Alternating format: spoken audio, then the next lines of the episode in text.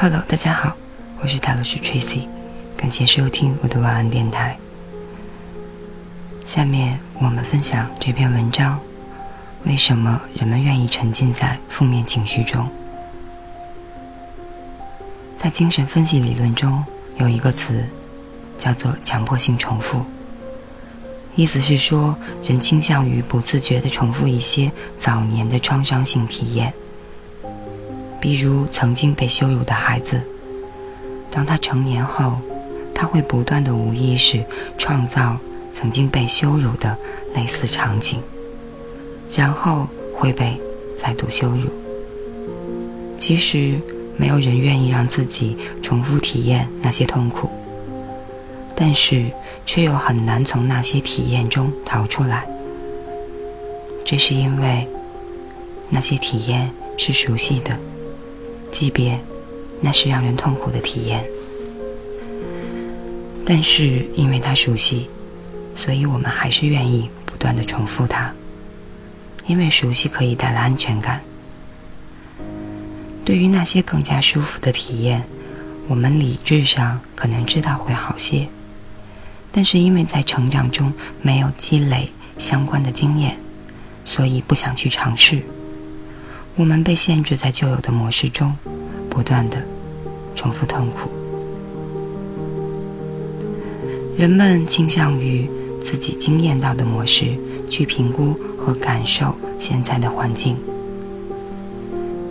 比如说，一个人在成长中总是被父亲批评，他对爸爸非常恐惧。当他长大之后，可能就会对权威产生类似对于父亲那样的恐惧。所以，当他面对领导时，就会非常紧张，生怕做错什么挨批评。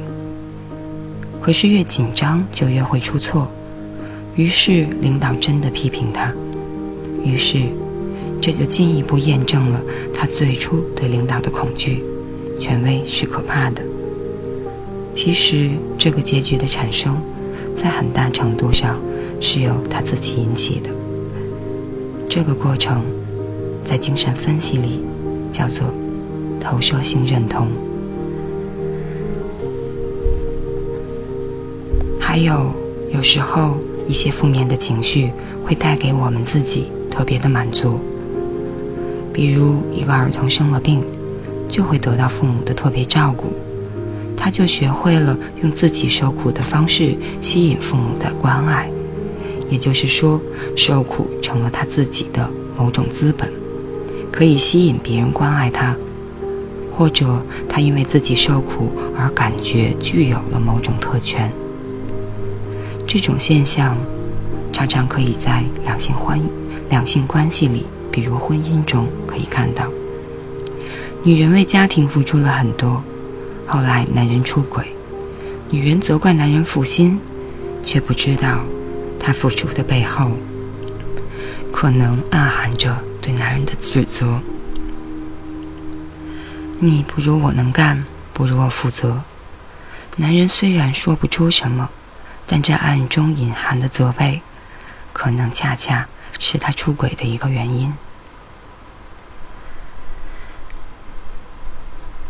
再次，某些痛苦的体验可能会带来保护。当一个孩子被批评时，他很伤心。于是他减少了与别人的接触，从而使自己远离那些不舒服的体验。这在他成长过程中，至少在那一刻，是有保护意义的。可是随着年纪增长，这样的方式会让他的社会功能受损，于是带来了新的痛苦。于是他又陷进了新的不舒服的体验中。如果他一直没有办法找到更有效、更有建设性的人际关系处理方式，他就会不断陷入各种各样的苦恼中。最后，重复体验痛苦发生时的情形，也是我们内心处理痛苦的一个方式。不断重复的过程，其实也是一个不断试图改写的过程。经历过地震的孩子，有时会看到他们不断把积木搭成高楼，再推倒它。这实际上就是他将自己带回到以前的创伤情境，并在重复中缓解那些恐惧、悲伤，并在重建中找回控制感。如果要改变上述这些状况，需要做出很多努力。首先，需要积累足够的勇气做出改变。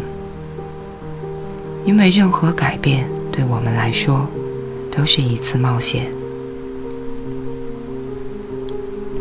其次，需要在改变中积累经验，哪怕是改变中的一点点经验，都能让我们感受到改变并不像想象中那么可怕。这一点点成功的经验，就可能带领我们进行更多的探索，从而引发更多的改变。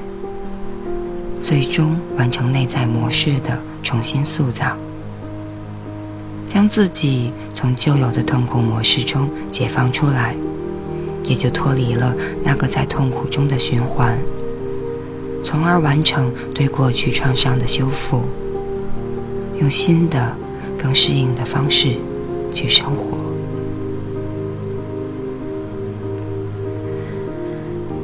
以上就是这篇。为什么人们愿意沉浸在负面情绪中？感谢大家收听，我是塔罗斯 Tracy，晚安，好梦。